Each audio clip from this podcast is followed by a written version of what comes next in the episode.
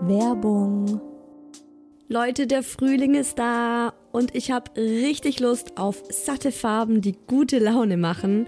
Und da kommt's wie gerufen, dass IKEA der Möbelserie Smostad ein buntes Update gegeben hat. Denn ab sofort gibt es viele neue Farben für die Fronten und Griffe der Smostad-Möbel. Smostad, vielleicht erinnert ihr euch, ich habe es schon ein paar Mal hier im Podcast erwähnt. Das ist die beliebte Möbelserie, die mit dem Kind mitwächst. Also von der Komplettlösung fürs Babyzimmer mit Wickeltisch kann man das dann später umfunktionieren, den Wickeltisch zum Schreibtisch und so weiter. Also Smostad ist wirklich vom Babyalter bis zum Teenageralter hin geeignet. Und wenn man mal wieder frischen Wind im Kinderzimmer haben will, kann man dann zum Beispiel einfach die Farbe der Griffe von weiß zu orange oder gelb oder rosa oder grün ändern und zack, schon sieht das alles wieder ganz neu und fresh aus und man muss jetzt nicht groß irgendwie neue Möbel kaufen. IKEA hat stark darauf geachtet, dass die neuen Farben mit den anderen Möbeln gut harmonieren und sie sich gut miteinander kombinieren lassen. Und es ist wirklich für jedes Kindesalter die passende Farbe dabei. Und es gibt auch noch ein paar coole neue Accessoires für die Smostad-Serie, wie zum Beispiel die Box Jettebjörn für mehr Stauraum, Organizer für Schubladen oder die cleveren Haken LED Head. Ich stehe ja total auf bunte Kinderzimmer und wenn es euch genauso geht, schaut mal rein bei IKEA, egal ob online oder im Store. Ich habe euch den Link zur Smostad-Serie auch wie immer in die Shownotes gepackt. Werbung Ende.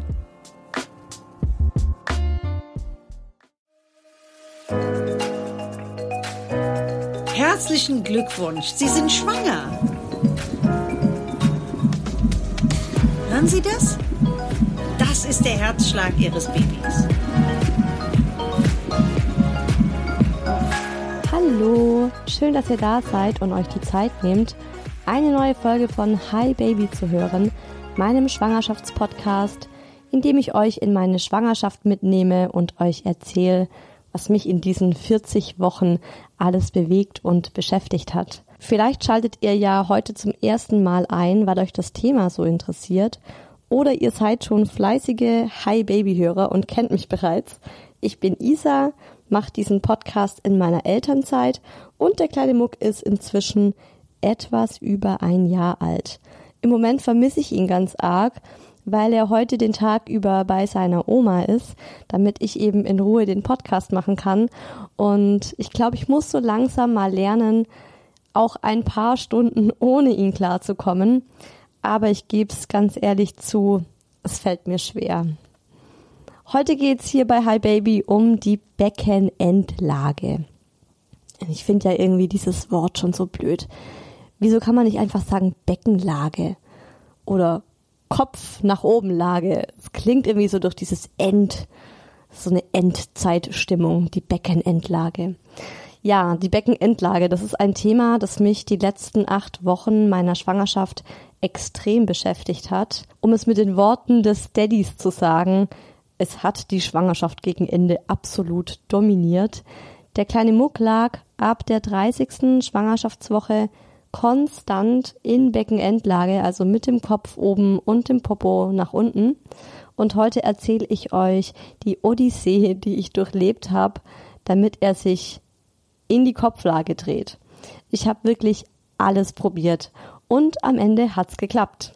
Das ist wirklich immer noch ganz emotional für mich, wenn ich an den Moment denke, als sich der kleine Muck endlich in der 38. Schwangerschaftswoche gedreht hat. Wie das geklappt hat, was ich alles probiert habe und wie es uns dabei auch emotional ging, das erfahrt ihr jetzt. Natürlich habe ich auch den Daddy zu dem Thema interviewt und ihr hört nachher auch noch seine Sicht auf diese Beckenendlage-Geschichte und Hi Baby Frauenärztin Dr. Sheila Lillis stand mir mit ihrem Fachwissen auch Rede und Antwort. Wenn ihr auch was zum Thema Beckenendlage zu sagen habt, wenn es euch im Moment genauso geht, also wenn ihr schwanger seid und euer Kind ist in Beckenendlage oder wenn ihr noch andere Ideen zu dem Thema habt, andere Aspekte oder einfach eure Geschichte dazu, dann freue ich mich total, wenn ihr mir auf Instagram schreibt. Da heiße ich Hi Baby Podcast. Das ist ein Wort. Und ich poste zu jeder neuen Podcast-Folge ein Foto.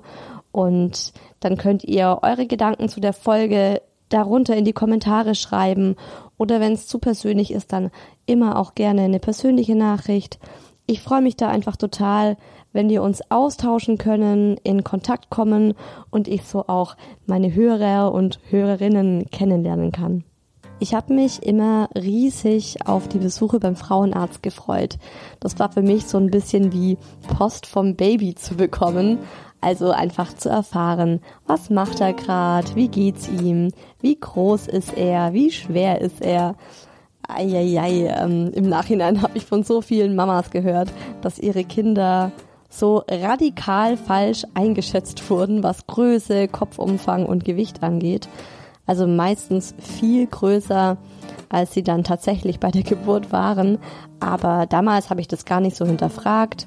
Und wenn man mir dann gesagt hat, ihr Sohn ist jetzt 28 Zentimeter lang, dann war das auch so. Und Highlights waren immer auch Ultraschalls. Ich bin Kassenpatientin und da gibt es sowieso dann gar nicht so viele von. Und wenn man den kleinen Muck dann sehen kann, das ist einfach jedes Mal so was Schönes gewesen. Ist auch so was Friedliches, finde ich. Wie sie dann da so drin liegen, am großen Zeh lutschen oder wie die Haare im Fruchtwasser von links nach rechts schweben. Ja, und ab der 30. Schwangerschaftswoche wird dann auch immer die Position des Babys im Bauch angeschaut und auch im Mutterpass festgehalten. Bei uns hieß es da von Anfang an BEL, also Beckenendlage. Die ersten vier Wochen habe ich mir auch wirklich kaum einen Kopf gemacht. Meine Frauenärztin war entspannt, meine Hebamme auch. Die beide meinten, hey, kein Stress. Die Kinder drehen sich jetzt noch so viel und so oft und der findet seinen Weg schon. Aber trotzdem war es eben bei jedem Besuch so, also ich war abwechselnd bei der Frauenärztin und dann kam die Hebamme zu mir nach Hause, ähm, so dass ich da nicht immer zu der Kontrolle zur Frauenärztin musste. Und da haben eben beide auch jedes Mal nach der Position getastet und da war eben jedes Mal der Kopf oben und der Popo unten. Und dann wird man schon langsam unruhig und ich habe mal angefangen, mich mit dem Thema zu beschäftigen. Wie viele Babys liegen eigentlich in Beckenendlage? Also in der 36. Schwangerschaftswoche haben sich 90 Prozent der Babys in Schädellage gebracht und bis zum errechneten Geburtstermin 96 Prozent. Also ich war damals zu dem Zeitpunkt noch eine von 10 Prozent, deren Baby sich eben einfach nicht gedreht hat. Das Gute ist aber, es gibt ja eine Vielzahl von Möglichkeiten, die man machen kann, damit sich der kleine Wurm doch noch dreht. Das erste sind einfache Gymnastikübungen. Die habe ich natürlich auch alle gemacht. Ich fand die jetzt nicht zu schwierig. Zum Beispiel gab es da die indische Brücke. Die habe ich am Anfang noch ganz entspannt gemacht. Dazu legt man sich auf den Rücken und erhöht den Popo mit einem Kissen. Und zuerst war das einfach nur ein dickes Kissen, das ich da benutzt habe. Und gegen Ende, als sich der Muck immer noch nicht gedreht hat, weiß ich noch, dass ich immer verzweifelter wurde und dann lag ich mit dem Popo auf der Sofalehne. Der komplette Rücken hing in der Luft und der Kopf lag auf dem Sofa. Ja, man kann auch in den Vierfüßlerstand gehen und die Arme anwinkeln, so dass eben auch der Popo wieder höher ist und dann im Bestfall noch so die Hüfte kreisen. Das soll alles das Kind dazu anregen, dass es erstmal aus dem Becken rausrutscht mit dem Popo und wenn die Mama danach schwungvoll aufsteht aus diesen Bewegungen, soll das Kind dazu angeregt werden, einen Purzelbaum zu machen. Die Übungen wurden dann auch immer unangenehmer, je weiter die Schwangerschaft fortschritt oder vielleicht auch je höher ich dann mein Po gebracht habe, um eben den Kleinen wirklich zum Runterrutschen, rausrutschen aus dem Becken zu bewegen. Also ich lag dann auch bei diesem Vierfüßlerstand, ähm, hatte ich dann auch die Unterarme am Boden und die Beine auf dem Sofa oben drauf. Also ich habe das echt immer stärker erhöht Und wenn man dazu immer noch stärker schwanger ist, ist es halt irgendwann nicht mehr so angenehm und man spürt, wie einem das Blut in den Kopf steigt. Naja, ich habe natürlich auch den herabschauenden Hund vom Yoga gemacht. Ich habe Meditationen gemacht, in denen ich den Kleinen lieb darum gebeten habe, sich doch jetzt bitte zu drehen. Ich habe mir mental vorgestellt, wie er sich dreht, also so in der Hoffnung, dass es irgendwann auf ihn übergeht, dass wir da eine telepathische Verbindung haben und er merkt, hey, die Mama will, dass ich mich drehe. Ich war auch dreimal bei der Osteopathin. Es war nicht gerade billig und leider hat es halt auch nichts gebracht. Und dann in der 36. Schwangerschaftswoche kam meine Hebamme zum Moxen. Das kommt aus der chinesischen Medizin und dabei wird ein Akupunkturpunkt am kleinen Zeh mit einer sogenannten Moxa-Zigarre erwärmt.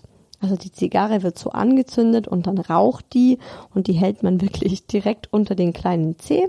Und Hebammen wie auch viele Frauenärzte schwören darauf. Mir wurde damals gesagt, beim Moxen hat man eine 50-prozentige Chance, dass sich das Kind dreht ich habe dreimal gemoxt und er hat sich nicht gedreht. Also ich dachte eigentlich, ne, 50-50, wenn man es zweimal macht, muss er sich gedreht haben.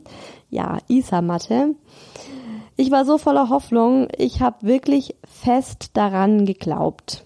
Wir haben einmal gemoxt, wir haben zweimal gemoxt, dreimal und nach dem vierten Mal innerhalb von zwei Wochen habe ich es dann auch aufgegeben da habe ich dann für mich gespürt, also ein fünftes Mal muss ich es jetzt auch nicht machen.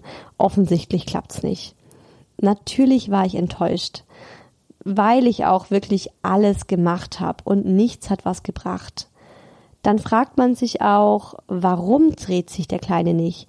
Liegt es vielleicht daran, dass er sich nicht drehen kann? Also oft machen das Babys ja aus reinem Überlebensinstinkt, weil die Nabelschnur zu kurz ist, weil sie um den Hals herum gewickelt ist, weil sie keinen Platz im Bauch der Mama haben, weil sie zu wenig oder weil sie zu viel Fruchtwasser haben, weil das Becken der Mama eine ungünstige Form hat, weil die Plazenta im Weg ist oder weil dem Baby auch die nötige Körperspannung fehlen könnte. Und das finde ich ganz schön spannend. Das mit der Körperspannung habe ich erst jetzt im Rahmen der Recherche für diese Podcast-Folge rausgefunden.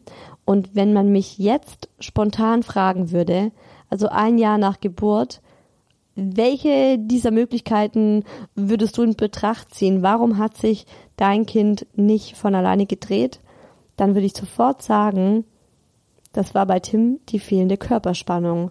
Er ist ja mit knapp einem Jahr erst gekrabbelt und er zieht sich auch erst seit einer guten Woche hoch in den Stand. Die Ärzte meinten, das liegt daran, dass er super krass beweglich ist. Und bei beweglichen Menschen ist es immer so, dass ihr Muskeltonus sehr niedrig ist. Also das heißt, sie haben nicht so viel Kraft. Deshalb sind Dinge wie Krabbeln, sich hochziehen viel anstrengender für ihn als für andere Babys. Das war aber natürlich was, das ich zu diesem Zeitpunkt unmöglich wissen konnte. Wir wussten nur, der kleine Muck dreht sich nicht, weder mit Gymnastikübungen noch mit meiner mentalen Kraft und auch nicht mit Hilfe von Moxen. Dann blieb eigentlich nur noch eins, die äußere Wendung. Und die ist bei ganz vielen Mamas recht unbeliebt. Warum erklärt euch jetzt Dr. Sheila Delis. wir passen bei der Schwangerschaftsvorsorge natürlich immer auf, wie es dem Baby geht und insbesondere in der ab der 30. Woche fangen wir an darauf zu achten, wie das Baby so liegt, weil das Baby sollte irgendwann mal ab der 30. Woche die sogenannte Schädellage einnehmen, das heißt, dass der Kopf unten ist und ähm, wenn es dann noch nicht ist in der 30. Woche, ist es meistens nicht schlimm, aber das Baby sollte sich bis zur 34. Woche entschieden haben, wie es rauskommen will. Das heißt übersetzt, wenn ein Kind in der 34. Woche immer noch in Beckenendlage ist, also mit dem Po unten, ist die Wahrscheinlichkeit relativ hoch, dass sich das Kind nicht mehr drehen mag, aus welchen Gründen auch immer. Viele Frauen haben Angst vor einer eventuellen sogenannten äußeren Wendung. Was passiert bei der äußeren Wendung? Also die äußere Wendung bedeutet, man geht in eine, eine Klinik oder ein Krankenhaus, in eine Abteilung, wo jemand Erfahrung hat mit äußerer Wendung. Das bedeutet, das Baby wird von außen mit den Händen wirklich in die richtige Richtung gedreht. Ähm, diese, diese Methode muss immer gemacht werden unter höchsten Sicherheitsaspekten. Also das bedeutet, wenn man das macht, dann bekommt man eine Infusion gelegt, also eine Nadel in die Vene gelegt. Ähm, ich kenne das noch so, dass alles auf OP-Vorbereitung auf Vorbereitung äh, gemacht ist, fast man, falls es dem Kind alles nicht gefällt und man muss einen Kaiserschnitt machen. Es ist so, wenn man in diesem Stadium an dem Bauch rumrückelt von einer schwangeren Frau, kann das sehr gut sein, dass die Gebärmutter sich zusammenzieht, dass man quasi so eine Art Frühwehen bekommt. Dem gilt es natürlich entgegenzuwirken. Und es ist natürlich unangenehm, wenn man da liegt und das, der Bauch wird fest und so weiter. Man bekommt zwar Antiwehenmittel auch dabei, aber ähm, das ist ganz, ist so ein bisschen oft nicht so ganz von Erfolg gekrönt. Also ähm, wir haben damals in der früheren Klinik haben wir gesagt, also bei einer äußeren Wendung haben wir zu 50 Prozent eine Erfolgschance, dass sich das Baby dreht. Und wenn man das Baby gedreht bekommt, haben wir eine weitere 50 Prozent Schaft, dass es auch unten bleibt. Also viele Babys drehen sich nochmal ganz gerne zurück. Also das ist, das ist immer so der Krux mit der Beckenendlage, mit der Drehung. Ähm, das muss schlussendlich jeder für sich entscheiden. So, wer mich schon ein bisschen kennt, der weiß, Hypochonder Isa hasst Krankenhäuser. Ich hasse Spritzen, die Tatsache, dass ich bei der äußeren Wendung einen Zugang gelegt bekomme, war für mich richtig schlimm. Ich bin total schmerzempfindlich und ich habe eben von vielen Frauen in Online-Foren gelesen, wie schmerzhaft und unangenehm so eine äußere Wendung für sie war. Aber ich wollte auf gar keinen Fall einen Kaiserschnitt. Also ich habe mir tatsächlich gedacht, wenn sich mein Baby bis zur Geburt nicht mehr dreht, dann werde ich versuchen, ihn natürlich in Beckenendlage zu gebären. Ich dachte mir eben, es ist auf jeden Fall eine Option. Also ich kann es ja probieren und wenn es nicht klappen sollte, kann ich ja immer noch einen Kaiserschnitt machen, dann in der Situation. Es ist natürlich viel risikoreicher, als eine natürliche Geburt, wenn das Kind mit dem Kopf unten liegt, weil wenn der Kopf zuerst rauskommt, geht das Ganze viel einfacher. Und wenn der Kopf am Ende noch im Körper drin ist, ist es ein bisschen gefährlich. Zum einen kann sich das Baby mit den Armen verletzen, wenn die nicht so richtig rauskommen wollen.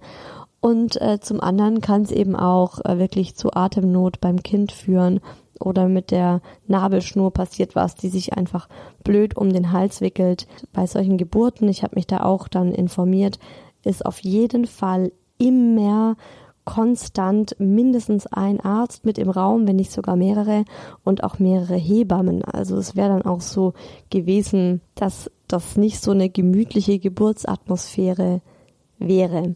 Ich habe mir aber gedacht, komme was wolle, ich möchte einfach eine natürliche Geburt und ich hätte das auch versucht, aber natürlich ist im Anbetracht dieser Möglichkeit, dass man jetzt das Kind natürlich in Beckenendlage gebärt, eine äußere Wendung das kleinere Übel. Ich habe mich sehr gut informiert, welche Kliniken das bei uns in der Gegend anbieten. Es waren einige, ich glaube fünf ich habe mir dann Erfahrungsberichte durchgelesen. Die haben auch oft auf ihrer Website dann dazu extra was geschrieben. Das habe ich mir natürlich auch alles durchgelesen. Manche haben Statistiken veröffentlicht, wie oft das bei ihnen funktioniert und wie oft nicht. Und so habe ich dann am Ende drei Kliniken in die engere Auswahl genommen.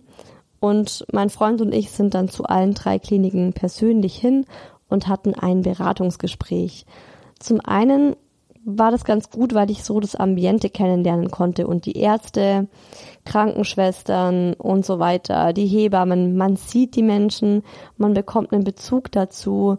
Und bei einer Klinik war mir zum Beispiel sofort klar, hier fühle ich mich überhaupt nicht wohl, hier kann ich es mir gar nicht vorstellen, mich so in deren Hände zu geben und mein Kind drehen zu lassen. Und die Klinik ist dann auch direkt ausgeschieden, obwohl sie eigentlich sehr kompetent auch geklungen haben. Es war nur einfach vom Ambiente so überhaupt nicht meins. Es war eine riesengroße Klinik und ja, hat sich einfach nicht gut angefühlt.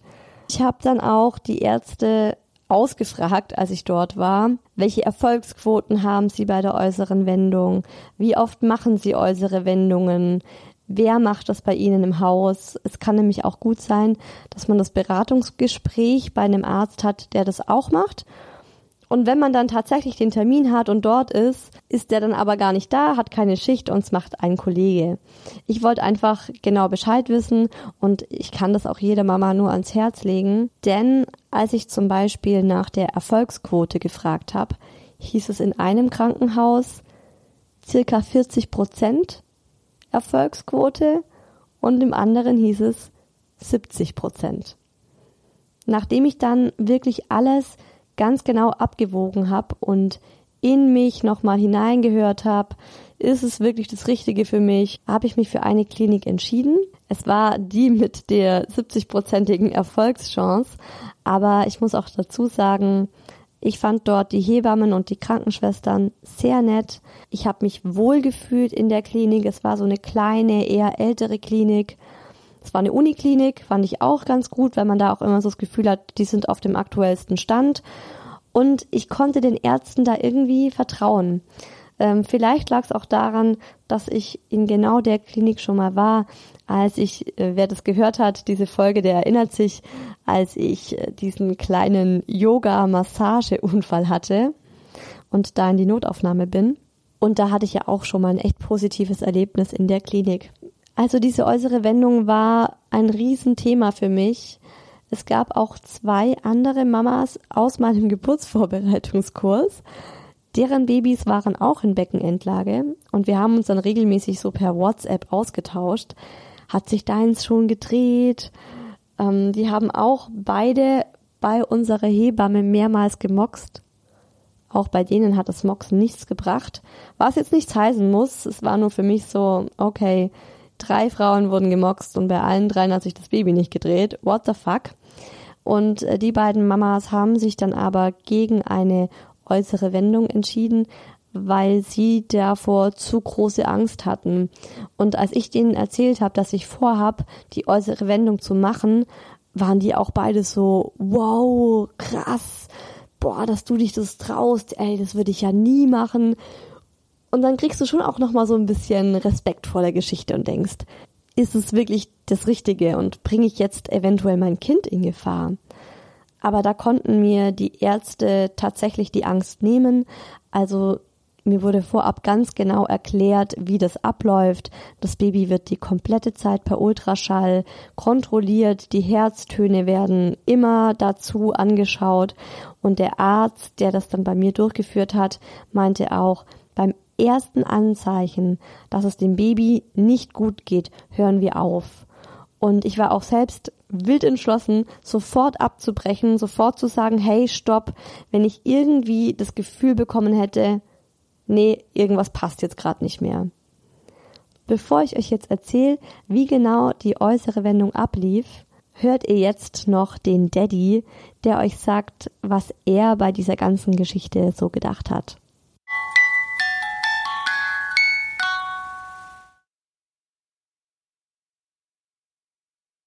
Glaubst du, dass dich die Beckenendlage genauso beschäftigt hat wie mich? Ich denke ehrlich gesagt nicht, weil ich mir immer gedacht habe, okay, was kann im schlimmsten Fall passieren? Was? Wenn er halt in Beckenendlage bleibt, gibt es im schlimmsten aller Fälle einen geplanten Kaiserschnitt. Dass du ja oder dass wir in, in Absprache ja von Anfang an eigentlich vermeiden wollten. Aber wenn die schlimmste Variante die ist, dass du halt einen Kaiserschnitt bekommst oder dass, dass ähm, unser Kleiner halt per Kaiserschnitt auf die Welt kommt, dann ist das noch ein, ja, wie soll ich sagen, ein übelstes Szenario, das man durchaus in Kauf nehmen kann. Das war vielleicht auch eines der Gründe, wieso ich da auch entspannter rangegangen bin an die Sache. Ja, weil es auch nicht dein Körper ist. Stell dir mal vor, man schneidet dir einfach deinen Bauch auf. Das sind ja, die ganzen Muskeln sind ja dann auch zertrennt, durchtrennt. Das ist extrem aufwendig, dann auch wieder Muskeln aufzubauen. Und natürlich war es für mich absolutes Horrorszenario, das stimmt schon. Ja, klar, für dich schon. Aber du musst bedenken, dass ein Kaiserschnitt ja heutzutage eine große Operation ist und auch immer noch eine aufwendige Operation ist. Aber es ist halt auch ein Routineeingriff. Natürlich ist es ein Routineeingriff. Ich hätte auch keine Angst gehabt, dass da beim Kaiserschnitt was schief geht. Aber ich finde die Vorstellung schon heftig, dass man dir deine kompletten Bauchmuskeln durchtrennt. Das finde ich heftig. Vor allem, weil ich eben ein sportlicher Mensch bin und ich das schon krass fand, wie wenig Muskulatur oder wie weich der ganze Bauch nach der natürlichen Geburt jetzt war. Frage ich mich schon auch, wie das dann ist mit einem Kaiserschnitt. Aber ich wollte dich auch noch fragen, wie du mich so erlebt hast mit in den letzten Wochen mit der Beckenendlage, als sich das immer mehr zugespitzt hat. Du warst mega enttäuscht.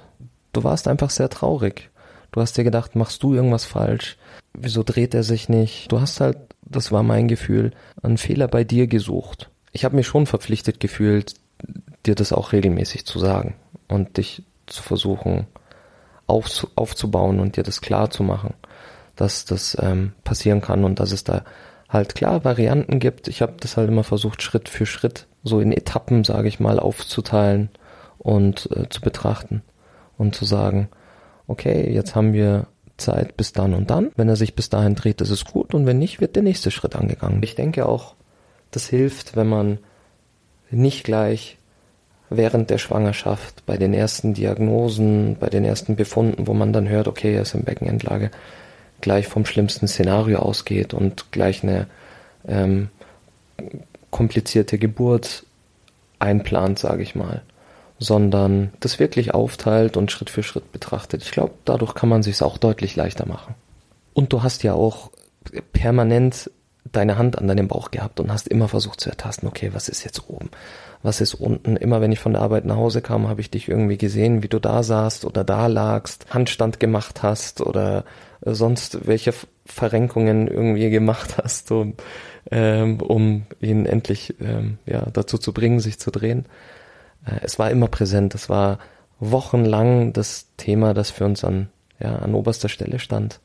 Und ich war jeden Tag auch neugierig, wenn ich nach Hause kam und auch mal selbst tasten konnte, um zu schauen, okay, finde ich vielleicht heraus, was jetzt oben ist und was unten ist.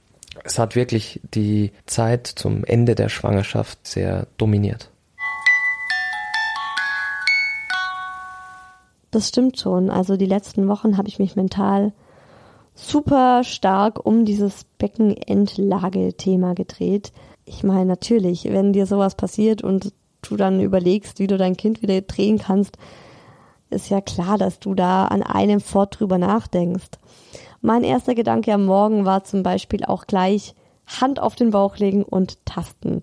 Ganz oft drehen sich nämlich die Babys, während die Mama schläft. Aber ich war mir jedes Mal so unsicher, wenn ich da rumgetastet habe, ist es jetzt ein knochiger, harter Popo oder ist es der Hinterkopf? Also von der Größe und vom Tasten her fand ich das jedes Mal sehr, sehr ähnlich oder für mich sogar gleich. Ich konnte das super schlecht ertasten, aber ich habe es natürlich trotzdem an einem Fort gemacht. Und dann die äußere Wendung. Man hat dafür wirklich einen sehr kleinen Zeitraum, um diese Wendung zu machen. Vorher ist das äh, Baby noch zu flexibel und kann sich wahrscheinlich auch zu leicht zurückdrehen. Und danach, ich sag's mal so, lässt es sich nicht mehr so gut vom Arzt drehen, weil es eben schon so groß ist. Den Termin hatte ich auch schon zwei Wochen vorher ausgemacht. Es war halt immer so, für den Fall, dass er sich bis zur 38. Schwangerschaftswoche nicht dreht, habe ich den Termin. Ja, ich habe natürlich weiter meine Gymnastikübungen wie eine Wilde gemacht, weil ich auf die äußere Wendung ja selbst sehr gern verzichtet hätte. Ach ja, und ich lag auch mehrmals täglich mit einer Taschenlampe auf dem Bauch da und habe die Taschenlampe so angemacht und so ganz unten an den Bauch hingehalten, weil man mir auch gesagt hat, dass das Kind dann mit dem Blick und dem Körper, wie auch immer, dem Lichtstrahl folgt und sich dann so mit dem Lichtstrahl mitdreht. Dann habe ich auch immer da angefangen, wo eben der Kopf war, oben am Bauchnabel so. Der lag immer direkt unter meiner linken Brust. Und dann habe ich den Lichtstrahl so nach unten wandern lassen. Ja, es ist einfach scheiße, weil man jedes Mal hofft und vor jeder Gymnastikübung denkt man sich, hey, vielleicht dreht er sich ja jetzt. Und es ist einfach nichts passiert. Der Termin für die äußere Wendung war dann sehr früh am Morgen um 8.30 Uhr. Mein Freund hatte sich für den Tag natürlich freigenommen, also ganz klar, dass ich da nicht alleine hingegangen wäre. Ich musste nüchtern kommen, ich durfte auch die letzten zwei Stunden vor Termin kein Wasser trinken, also gar nichts. Eben aus dem Grund, weil die Möglichkeit besteht, dass man den kleinen per Notkaiserschnitt rausholen muss. Auch da habe ich übrigens die Ärzte gefragt, wie oft ist denn sowas schon bei Ihnen vorgekommen, dass es diesen Notkaiserschnitt bei der äußeren Wendung gab. Und da meinte der Chefarzt, der eben auch bei mir die äußere Wendung gemacht hat, dass es in dem Krankenhaus, seitdem er da ist, seit 35 Jahren noch nicht einmal passiert ist. Trotzdem bekam ich natürlich einen Zugang gelegt. Das war auch gar nicht so schlimm wie befürchtet. Ich dachte mir, es ist eine gute Übung für die Geburt. Ich wurde über den Notkaiserschnitt aufgeklärt, musste ganz viele Seiten Infomaterial durchlesen und unterschreiben und wurde dann erstmal auf der Geburtenstation ans CTG angeschlossen. Dann hat man das sich, glaube ich, eine Dreiviertelstunde lang angeguckt, ob alles gut ist. Und dann kam ich in den Gebärraum. Neben mir hat tatsächlich eine gerade ihr Kind zur Welt gebracht und ich habe sie sehr gut hören können. Und in diesem Gebärraum bei mir war eine Hebamme, eine Kinderkrankenschwester und eben der Oberarzt, der die äußere Wendung gemacht hat. Der hat sich dann erstmal noch alles per Ultraschall angeschaut. Es ging aber super fix. Also einmal kurz drüber geguckt, der war halt extrem routiniert, das hat man gemerkt. Ich habe mir Kopfhörer mitgenommen mit entspannender Musik, weil es eben ganz wichtig ist bei der äußeren Wendung, dass die Mama entspannt ist. Und dadurch ist natürlich auch der Bauch entspannt und das Baby entspannt und so lässt sich das viel einfacher drehen. Ich habe die Musik aber gar nicht gebraucht.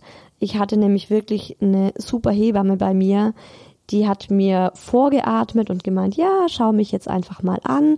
Du guckst jetzt zu mir, konzentrierst dich auf mich und wir atmen zusammen. Und sie hat ganz tief und ruhig geatmet. Der Arzt hat dann eine Hand oben an den Bauch gelegt und eine Hand unten. Und dann hat er einmal im Halbkreis den Bauch sozusagen mit beiden Händen gestreichelt und die Hände dann so mitbewegt. Und die Schwester hat sich währenddessen die ganze Zeit den Ultraschall und die Herztöne angeschaut.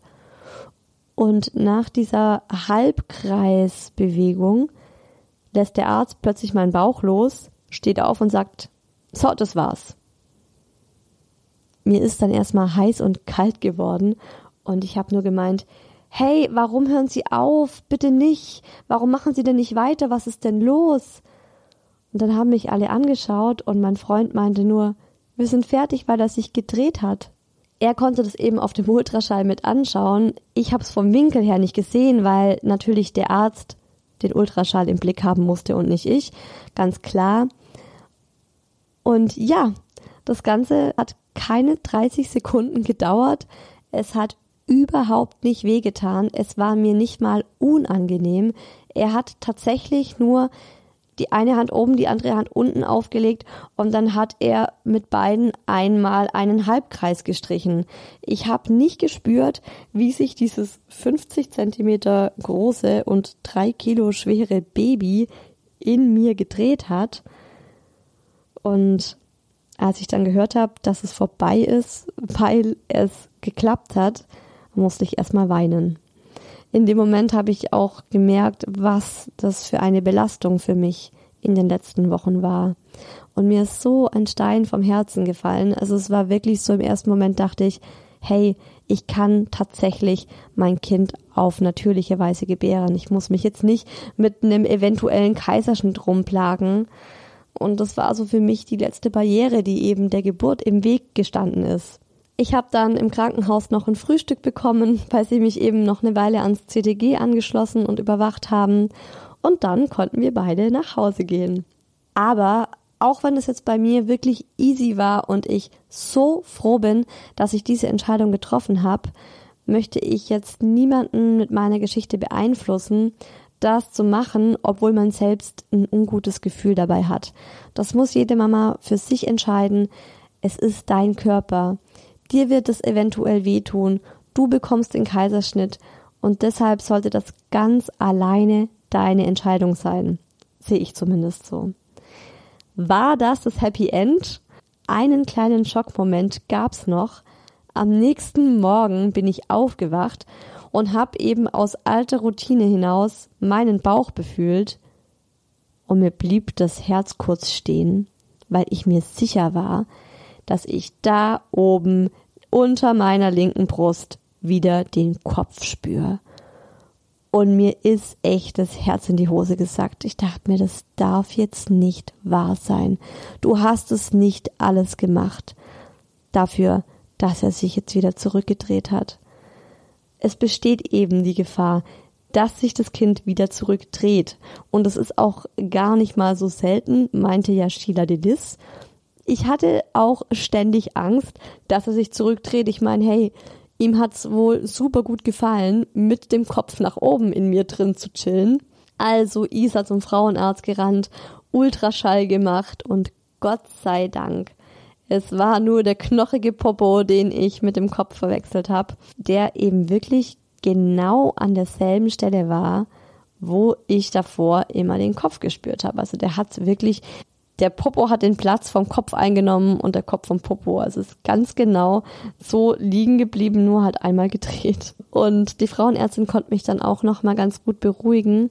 Sie hat zu mir gesagt, seit sie ihre Praxis hat, und es ist jetzt auch keine junge Frauenärztin, hat sie noch nie ein Baby, das durch die äußere Wendung gedreht wurde, gehabt, das sich wieder zurückgedreht hat. Die blieben alle so in Schädellage, wie man sie dann halt gedreht hat. Und dann ging ich nach Hause und hatte einen spontanen Blasensprung. Nein, kleiner Scherz. Nach dieser wunderbaren, tollen äußeren Wendung konnte ich es mir nochmal so richtig gut gehen lassen. Ich hatte aber auch nur noch zwei Wochen bis zum errechneten Geburtstermin. In zwei Wochen geht's deshalb hier bei Hi Baby um diese letzte Zeit vor der Geburt. Ich hatte noch mal richtig Angst vor der Geburt, was da auf mich zukommt, äh, was ich da durchleben muss. Und ich gebe euch in der nächsten Hi Baby Folge deshalb ein paar Tipps an die Hand, wie ich es dann wirklich geschafft habe, am Ende mit einem guten Gefühl da ranzugehen und mich auf die Geburt zu freuen. Und dann kommt übernächste Folge auch schon der Geburtsbericht. Mann, Mann, Mann, es geht dem Ende zu. Bis dahin wünsche ich euch alles, alles Gute, liebe schwangere Mamas. Kümmert euch um euch selbst, lasst es euch verdammt nochmal gut gehen. Und wenn ihr nicht schwanger seid, dann natürlich auch. In diesem Sinne, ich wünsche euch was und wir hören uns in zwei Wochen zu einer neuen Folge von Hi Baby, dem Schwangerschaftspodcast.